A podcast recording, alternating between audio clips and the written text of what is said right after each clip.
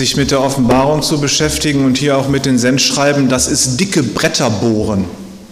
Das bedeutet, man hat ein dickes Brett und nur einen dünnen Bohrer und muss ganz, ganz fest und ganz, ganz lange bohren. Das ist sehr, sehr anstrengend. Und ich werde euch es nicht ersparen können, dieses dicke Brett heute mit mir zu bohren. Thyatira, Thyatira war eine Handwerkerstadt.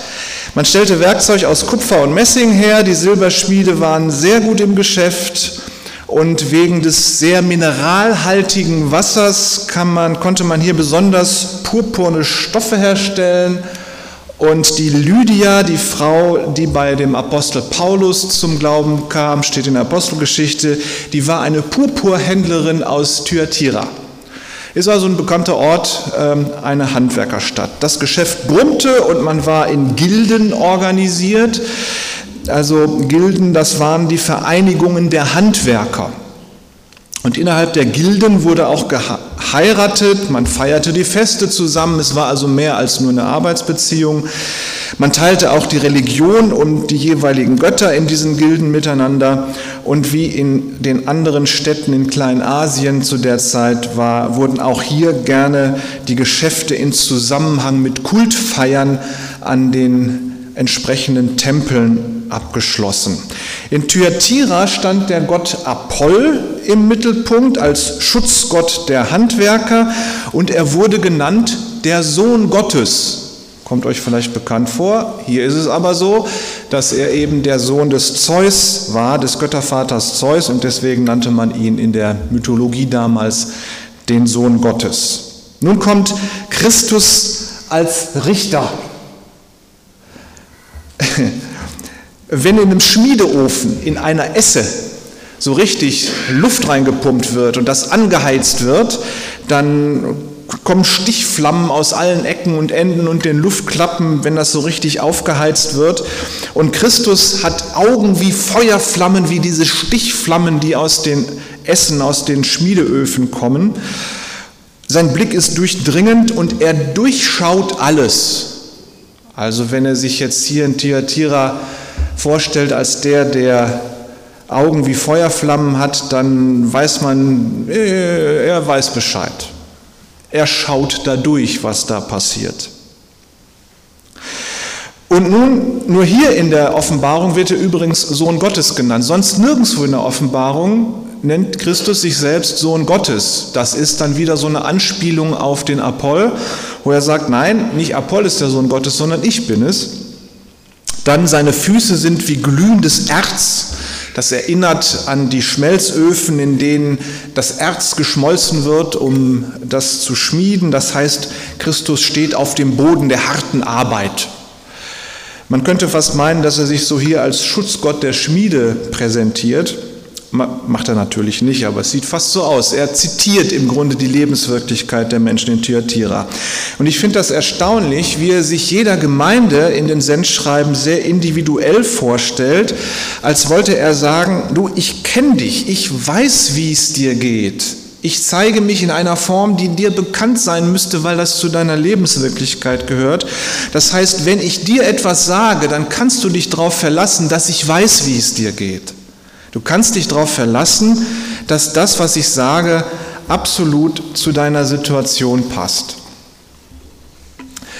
Die Christen in Thyatira verdienten also ihren Lebensunterhalt mit Handwerk und dazu mussten sie auch zu den Gilden gehören und dazu mussten sie auch an den Feiern an dem Apolltempel teilnehmen. Wenn nun die Christen nicht an diesen Feiern teilnehmen wollten, weil sie nicht an Apoll oder einen der anderen Götter glaubten, sondern an Christus, dann konnte es sein, dass sie ihren Arbeitsplatz verlieren, weil sie eben sich aus dem gesellschaftlichen Leben raushielten. Ähm, damit war aber die Ernährung der ganzen Familie gefährdet. Und wie meistens gab es an den Tempeln des Apoll auch Tempelprostitution. Die gehörte quasi zum Gottesdienst immer mit dazu. Das scheint bei den Griechen damals in der Antike in Kleinasien immer irgendwie dabei gewesen zu sein. Nur um klarzukriegen, in welcher Situation die Christen damals in Thyatira lebten. Nun beginnt Christus äh, erstmal seine Ansprache mit einem großen Lob. Die Christen, ihr Leben entspricht immer mehr dem Willen des Christus. Sie werden immer besser, sie werden immer liebevoller. Das Verhalten, das sie zeigen, ist von der Treue zu Christus und von der vom Dienst zum Nächsten geprägt. Das ist so richtig schön. So wie bei uns hier auch in der Freien Evangelischen Gemeinde Unterdörn. Liebevoll, treu, diakonisch. Alles in Ordnung. Was sollte der Richter da also Negatives finden? Eine Gemeinde, die, der sowas bescheinigt wird, kann doch eigentlich nichts Negatives mehr haben oder irgendwas Falsches kann doch da gar nicht sein. Aber dann kommt es, äh, Christus sagt, du lässt die Isabel gewähren, sie verführt die Leute fremd zu gehen, sie gehen ihrem Ehepartner fremd und sie gehen auch Gott fremd. Und das ist offensichtlich normal in der christlichen Gemeinde in Thyatira. Das ist doch unglaublich, das kann doch eigentlich nicht sein. Wie passt das zusammen mit diesem großen Lob? Und wer ist denn diese Isabel? Vermutlich hieß die Frau gar nicht so, aber der Name Isabel ist Programm. Der erinnert nämlich an die Königin Isabel im Alten Testament, und Christus nimmt diesen Namen, diese Königin aus dem Alten Testament als Beispiel, um klarzustellen, wie schwierig das gerade, wie schlimm das gerade in der Gemeinde in Thyatira ist. Das Ähnliche hatten wir schon mal in der Gemeinde in Pergamon, wo Christus von dem Biliam spricht. Das ist auch eine alttestamentliche Figur und Christus macht anhand dieses Biliam deutlich, wie schlimm das in Pergamon stand. Und hier nimmt er halt Isabel als Beispiel. Sie war eine phönizische Prinzessin, die so ungefähr 900 vor Christus den ähm, israelischen König Ahab heiratete und sie ließ die Propheten und die Priester Jahwes ermorden. Dafür holte sie dann die Baalspriester von diesem Fruchtbarkeitsgott nach Israel und führte diesen, führte diesen Baalskult ein.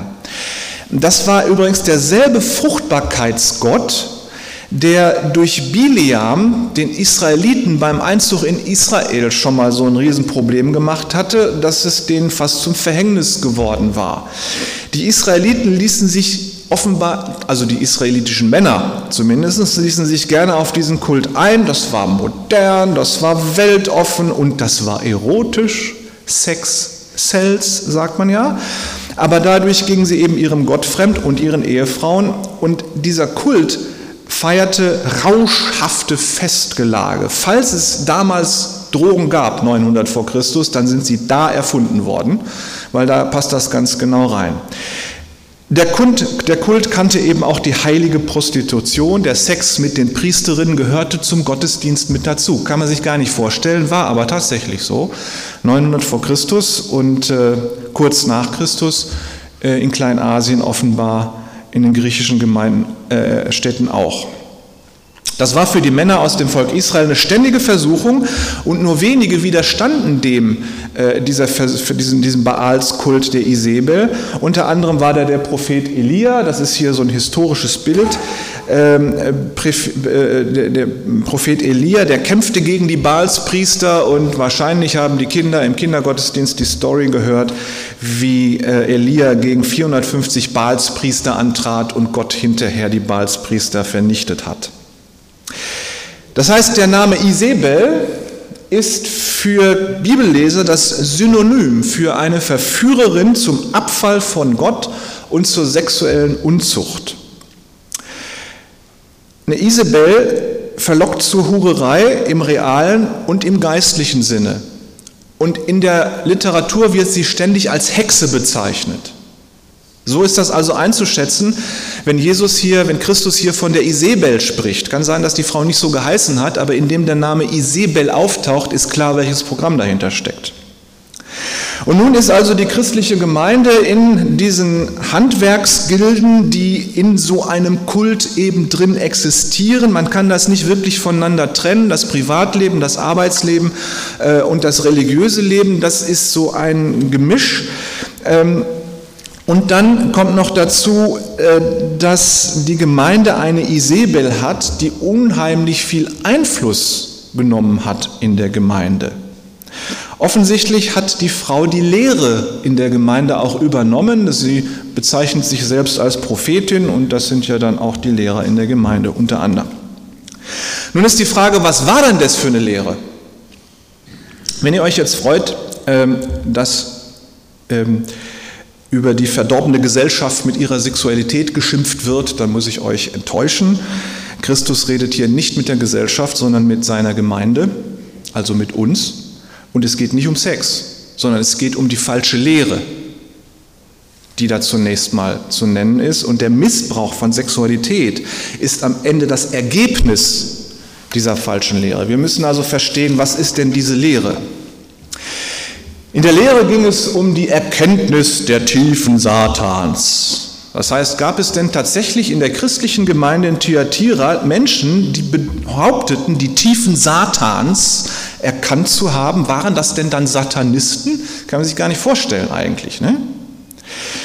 Wir müssen ja so ein kleines bisschen weiter ausholen. Wie gesagt, dicke Bretter bohren. Ich kann euch das leider nicht ersparen. Erinnern wir uns, Christus meinte mit dem Namen Bileam ein Konzept. Jeder verstand, worum es in Pergamon ging, wenn er den Namen Biliam und die Geschichte dahinter kannte. Und hier nennt er den Namen Isabel und allen ist sofort klar, welches Problem Thyatira hat. Er muss nicht ausführlich erklären, worum es geht. Mit Isabel ist eigentlich alles gesagt. Und wenn man die Geschichte hinter diesen beiden Namen kennt, weiß man, worum es in den Gemeinden geht, welches Problem da ist. So. Und mit dem Begriff die Tiefen Gottes erkennen, ist es ganz ähnlich. Das ist auch ein Konzept. Wir haben das Konzept Biliam, das Konzept Isabel und wir haben das Konzept die Tiefen Gottes erkennen. Ähm, seit jeher bemühen sich die Menschen, die Tiefen der Gottheit zu erkennen. Das war auch ein riesengroßes Thema in der griechischen Philosophie. Wenn wir beten, wenn wir Bibel lesen, wenn wir die Bibel studieren, wenn wir Gottesdienst feiern, dann wollen wir doch auch etwas von Gott verstehen. Wir würden es vielleicht nicht so dramatisch ausdrücken, dass wir die Tiefen der Gottheit erkennen wollen, aber jeder fromme Mensch möchte doch mehr von Gott wissen, tiefer Gott verstehen. Ähm, der Apostel Paulus nimmt das Thema auch auf in 1. Korinther, da sagt er, was kein Auge gesehen und kein Ohr gehört hat, worauf kein Mensch jemals gekommen ist, also irgendwas ganz, ganz Fernes, Verborgenes. All das hält Gott für die bereit, die ihn lieben. Uns aber hat Gott dieses Geheimnis durch den Heiligen Geist erfüllt. Die Tiefen der Gottheit hat er uns äh, enthüllt. Denn der Heilige Geist erforscht alles, selbst die unergründlichen Geheimnisse Gottes. Welcher Mensch weiß denn, was in einem anderen Menschen vorgeht? Das weiß ja nur sein eigener Geist. So ist es auch mit Gott. Keiner kennt ihn, Gott, nur der Geist Gottes. Und wir haben diesen Geist empfangen, den Gott uns selbst schickt, so können wir erkennen, was Gott uns geschenkt hat. Das heißt, Paulus spricht auch hier davon, die Tiefen der Gottheit zu erkennen und sagt, das ist uns gegeben, indem Gott uns seinen eigenen Heiligen Geist geschenkt hat. So, die Tiefen der Gottheit erkennen ist also auch ein Konzept, äh, das damals auch so genannt wurde. Und nun spricht Christus den Christen in Thyatira aber von die Tiefen Satans erkennen. Was ist das denn? Seit es das Christentum gibt, gibt es auch den Gedanken, wenn ich die Tiefen der Gnade Gottes wirklich erkennen will, wenn ich die Gnade Gottes wirklich spüren und erfahren will, was mache ich da? Da muss ich möglichst feste sündigen, damit ich möglichst tief falle, damit ich möglichst tief von tief unten raus von Gott geholt werde. Und auf diese Art und Weise kann ich Gottes Gnade und seine Herrlichkeit am besten empfinden und spüren. Das heißt, je tiefer ich falle, desto mehr spüre ich die Gnade Gottes und desto mehr erkenne ich die Tiefen Gottes. Und wenn man das glaubt, wenn man diese Strategie verfolgt, was macht man dann als guter Christenmensch in Thyatira? Man ist geradezu verpflichtet zu betrügen. Eine Lüge hier, eine Verleumdung da, Drogen und Alkohol in großen Mengen gehört natürlich mit dazu. Ähm, und natürlich sexuelle Unzucht. Promiskuität ist geradezu ein Sakrament, wer so denkt. In Thyatira konnte man am gesellschaftlichen Leben der Gilden teilnehmen, ohne ein schlechtes Gewissen zu haben, wenn man diese Lehre verfolgte. Man war gesellschaftlich anerkannt, man hatte zusätzlich Glaubensgewissheit, in den Himmel zu kommen, denn Gottes Gnade ist ja immer größer als jede Sünde, die ich tun kann. Ja, wenn ich nicht gerettet würde, äh, wenn ich sündige, dann wäre Christus ja umsonst gestorben. Aber das kann doch wiederum nicht sein, dass Christus umsonst gestorben ist. Das wäre ja völlig undenkbar. So, wie hört sich das für euch an? Ist doch eigentlich Glaubensheldentum, oder? So mittendrin leben in der Welt und trotzdem an Jesus Christus glauben und wissen, dass man gerecht wird, gerettet wird und dass Gottes Gnade größer ist als alles, was mir irgendwie passieren kann und jede Sünde, die ich tun kann. Christus ist doch da genau für gestorben und das ist doch alles, hat Gott doch dafür gegeben, dass ich gerettet werde, also muss das sein. Also muss man eben auch alles riskieren, ja? Als Christ. Wenn du die Gnade Gottes wirklich spüren willst, wenn du die Tiefen Gottes erkennen willst, dann stürze dich in die Hölle des gesellschaftlichen Lebens. Dann riskierst du natürlich, von der Gesellschaft anerkannt zu werden. Na gut, du läufst natürlich auch Gefahr, einen guten Ruf in der Gesellschaft zu haben, weil du ja äh, überall dabei bist. Und ganz schlimm, Du kannst durch geschickten Betrug unglaublich reich werden. Und es ist kaum auszuhalten. Aber durch das Geld, was du da verdienst, kannst du noch zusätzliche Mätressen halten und bist nicht darauf angewiesen, nur die Tempelhuren zu benutzen, wie die armen Schlucker. Und du kannst sagen, tja, ich bin eben Christ. Ich bin erfolgreich. Das ist die Gnade Gottes, die mich so erfolgreich macht. Und wenn du nur richtig glauben würdest, dann wärst du auch so reich, aber du bist eben nur ein dummes Opfer. Was tut man nicht alles, um seinen Glauben an Jesus Christus richtig zu leben? Und was hält man nicht alles aus, um die Tiefen Gottes zu erkennen? Jetzt merkt ihr, dass ich zynisch geworden bin, äh, nehme ich mal an. Denn es gibt tatsächlich Christen, die leben so. Heute auch noch, das war nicht nur damals so. Die würden das natürlich nicht so sagen. Aber wenn man sieht, wie sie leben und was da am Ende bei rauskommt, läuft es genau darauf hinaus. Man nennt das heute Wohlstandsevangelium. Wenn man da genauer hinschaut und Informationen sucht über Christen, die damit in Verbindung gebracht werden, dann gibt es immer Sexskandale, jede Menge Geld und Betrügereien. Und das geht dann um die ganze Welt, die Information, wenn da mal wieder jemand so tief gefallen ist. Der Apostel Paulus schreibt in seinem Brief an die Römer, was sollen wir dazu sagen? Etwa, lass uns in unserer Sünde bleiben, damit die Gnade noch größer wird. Er sagt, auf keinen Fall. Für die Sünde sind wir doch tot. Wie können wir dann also weiter in der Sünde leben? Also wenn wir für die Sünde tot sind und trotzdem in der Sünde leben, sind wir ja auch tot. Das ist völliger Blödsinn. Das geht nicht. Und Paulus hat das 40 Jahre geschrieben, bevor Christus den Brief an Thyatira diktiert hat. 40 Jahre ungefähr vorher ähm, hatte er also schon mit dieser verdrehten Theologie zu tun, mit der Erkenntnis der Tiefen des Satans. Das heißt, seit Anbeginn des Christentums gab es solche Versuche und es gibt sie heute immer noch. Aber Christus wird an dieser Stelle offensichtlich auch zynisch, denn er sagt jetzt nicht mehr die Tiefen Gottes erkennen, sondern er dreht es rum und sagt, es geht doch euch darum, die Tiefen Satans zu erkennen. Was ihr da tut, ist kein Weg, die Tiefen Gottes zu erkennen, es ist vielmehr der Weg, die Tiefen Satans zu erkennen. Und wenn Christus hier den Isabel-Anhängern bescheinigt, dass sie die Tiefen Satans erkennen, dann ist das ein beißender Spott gegen die, und er bescheinigt ihnen, nein, auf diese Art und Weise wird Gott euch nicht gnädig sein.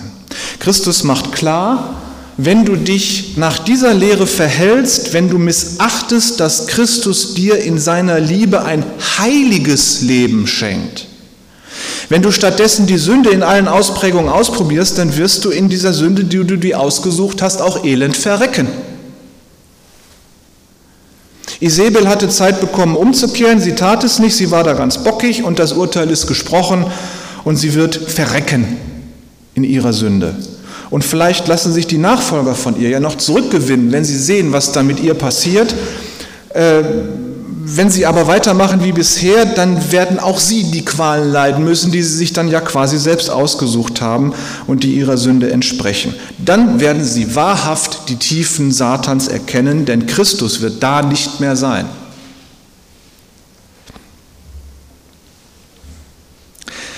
Aber dann sind ja noch glücklicherweise die da, die von den Isabel-Leuten nicht übernommen worden sind. Mit äh, den Isabel-Leuten kann man nicht diskutieren. Die, die, die leben in so einer Fake-Realität, so in, ihrem eigenen, äh, in ihrer eigenen Verschwörungstheorie könnte man sagen. Die sind ähm, davon überzeugt, dass sie durch ein besonders sündiges Leben in den Himmel kommen. Und den Aufruf zu einem heiligen Leben in der Nachfolge Christi wollen die nicht mehr hören. Sie verschließen ihre Ohren gegenüber der Verkündigung der realen Realität, nämlich der Realität des Willens Gottes und der Heiligkeit des christlichen Lebens. Christus kennt diese Situation von diesem heiligen Rest. Damals bei den Baalspriestern hatte Elia sich bei Gott beklagt, dass er alleine übrig geblieben ist, aber Gott sagte ihm, nein, da ist noch ein heiliger Rest von Israeliten, die äh, auch bei mir geblieben sind. Und hier gibt es in Thyatira in der Gemeinde auch diesen heiligen Rest, der noch demütig, treu und liebevoll an Christus festhält. Und er sagt diesen Christen, haltet fest, was ihr jetzt noch habt. Mehr erwarte ich gar nicht von euch und seid realistisch. Wenn die Isabel-Leute nicht auf mich hören, werden sie auf euch auch nicht hören. Braucht ihr gar nicht versuchen. Darum haltet aus, bis ich wiederkomme. Und dann verspricht Christus ihnen, wenn du aushältst und an mir festhältst, selbst wenn die christliche Gemeinde aufhört, christlich zu sein, aber dann bekommst du von mir den Morgenstern. Und wann kommt der Morgenstern? Ist ja lustigerweise die Venus, ne? das ist auch so eine komische Gottheit.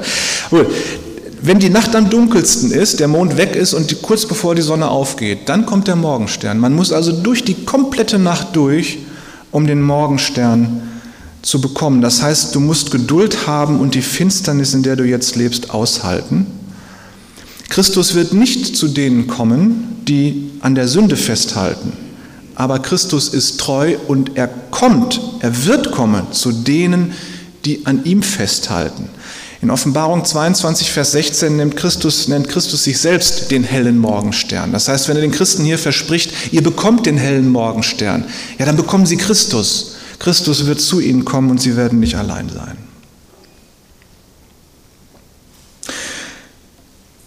Und dann verspricht er Wer an mir festhält, bis ich wiederkomme, dem werde ich Macht über die Menschen geben, die nicht an mich glauben. Es ist ein merkwürdiges Bild, dass die Christen, die an Jesus Christus glauben und zu ihm gehören und in Liebe und Treue ihm dienen und den Menschen dienen, dass die plötzlich Macht bekommen über Menschen, die nicht an Christus glauben, und zwar eine gewalttätige Macht. In der Antike war Folgendes üblich, wenn ein König gekrönt wurde, dann zerschmetterte er in seiner Krönungszeremonie einen großen Tontopf oder irgendein, irgendein Geschirr, um deutlich zu machen, so wie ich das hier zerschmettert habe, werde ich die Feinde meines Reiches zerschmettern. Und der eiserne Stab, von dem Christus da spricht in diesen letzten Versen, äh, mit denen dann äh, regiert werden soll, mit dem die Treuen dann regieren sollen, das ist kein Zepter, sondern das ist mehr so ein Prügelstab, mit dem man Sklaven treibt. Das ist also das Bild, was Christus hier benutzt, um zu sagen, die, die an mir dranbleiben, die mir treu bleiben, die werden diese Macht dann haben. Sie haben an Christus treu festgehalten. Sie haben demütig und mit Liebe und Geduld den Menschen gedient. Und wenn Jesus Christus wiederkommt, dann sollen sie sich benehmen wie Gewaltherrscher und Sklaventreiber? Es ist ein schräges Bild. Das kann ich kaum aushalten. Aber vielleicht kann man das so verstehen, die Treuen, die jetzt Gott treu sind, die stehen völlig alleine in einer total verdrehten Gemeinde vor den Isabel-Leuten, sind aus, weiß ich nicht, am Rande irgendwie. Dann verlieren sie ihre Arbeitsplätze. Ihre Kinder müssen hungern. Sie werden wegen ihrer Treue zu Christus ins Gefängnis geworfen oder sogar versklavt. Und ihre Söhne müssen für Rom in den Krieg ziehen. Und ihre Töchter und Frauen werden zur Prostitution gezwungen. Das kann alles gut sein. Und dann fragt man sich natürlich, Gott, wo bleibt denn bitte schön deine Gerechtigkeit? Christus, kannst du denn zusehen, dass die Treuen, die du so gelobt hast, dass die so gequält werden? Das geht doch nicht. Nun, es wird eine Gerechtigkeit geben, wenn der Morgenstern kommt. Und es wird auch eine Gerechtigkeit für die Gewalttäter geben. Die Menschen, die glauben, dass sie Macht haben in dieser Welt, und die Menschen, die glauben, dass sie anderen Menschen Gewalt antun dürfen, und die Menschen, die meinen, sie dürften andere töten, diesen Menschen wird auch Gerechtigkeit widerfahren, wenn Christus wiederkommt. Aber das bedeutet für sie dann nicht Morgenstern und Leben mit Christus in einem neuen Jerusalem. Das bedeutet für sie dann von Gewaltherrschern und Sklaventreibern beherrscht zu werden. Dass Christus das hier so sagt, mit diesem Töpfergeschirr und diesem Eisenstab, das ist Vorausblick auf die Hölle, die am Ende der Offenbarung wieder auftaucht. Nun, wir können heute dankbar sein, dass uns niemand zwingt, Dinge zu tun, die unserem Glauben widersprechen. Jedenfalls nicht hier in Deutschland. Wir können unsere Arbeitsplätze haben und ein christliches Leben führen. Wir sind nicht in so einer schwierigen Lage wie die Christen damals in Kleinasien. Da können wir wirklich dankbar sein. Und ich glaube, dass die Lehren der Bileamiten und der Isabel aus folgendem Grund entstanden sind. Die Christen damals, die suchten nach einer Lösung, wie sie auf der einen Seite an Christus glauben können, aber auf der anderen Seite auch in der Gesellschaft weiterleben können. In einer total unchristlichen Welt, die dem Glauben an Jesus Christus eigentlich widerspricht. Sie haben irgendeine Möglichkeit gesucht, das miteinander in Verbindung zu bringen und zu überleben. Jetzt leben wir in Deutschland nicht in einer völlig antichristlichen Welt. Das merkt man daran, dass wir unseren Glauben hier bekennen können. Vielleicht wird man dann kritisch angeguckt. Manche Leute lästern vielleicht auch. Es gibt vielleicht auch Leute, die wollen dann mit uns nichts zu tun haben, wenn wir unseren Glauben kennen. Aber ähm, wir verlieren dadurch nicht unseren Job. Und es wird uns niemand hier umbringen oder zur Prostitution zwingen. Ein anderer Grund für die Lehre der Isabel war sicherlich dieser, die Christen genossen ja auch die Freizügigkeit der Gesellschaft. Die kamen doch aus dieser Gesellschaft, die kannten es doch nicht anders. Die hatten da ihre Familien, die hatten ihren Betrieb, ihren Arbeitsplatz, vielleicht waren sie auch äh, einigermaßen wohlhabend und das wollten sie natürlich nicht alles aufgeben. Und dann haben sie versucht, den christlichen Glauben irgendwie damit übereinzubringen und dann ist am Ende diese Lehre der Isabel daraus geworden. Also bastelten sie sich eine Lehre, die beides versprach, Himmelreich und ein schönes Leben in dieser Welt, in dieser Welt bastelten sich ein Wohlstandsevangelium. Für uns ist die Frage, was glaubt ihr, wo sind wir in der Gefahr? Wie verdrehen wir möglicherweise die Lehre von Christus, um in unserer Gesellschaft die angenehmen Dinge der Welt genießen zu können. Stellt euch mal die Frage, welche angenehmen Dinge dieser Welt, die wir normalerweise genießen, sind aber möglicherweise gegen den Willen des Christus? Diese Frage müssen wir uns ernsthaft stellen und mal fein hingucken. Ihr habt ja eure Hausaufgaben, ihr habt ja eure Hausaufgabenheftchen, da könnt ihr eure Notizen drin machen, macht das mal, schreibt euch das auf und bitte liegt Christus mit euren Gebeten in den Ohren, dass er uns sagt, wo wir Gefahr laufen, eine falsche Lehre zu verfolgen, damit wir dann umkehren und Christus treu werden, damit es uns nicht geht wie diesen Isabel-Leuten, sondern dass wir zu dem heiligen Rest gehören. Wer ein Ohr dafür hat, soll gut zuhören, was der Geist Gottes den Gemeinden sagt. Amen. Entschuldigt, das Brett war heute sehr dick.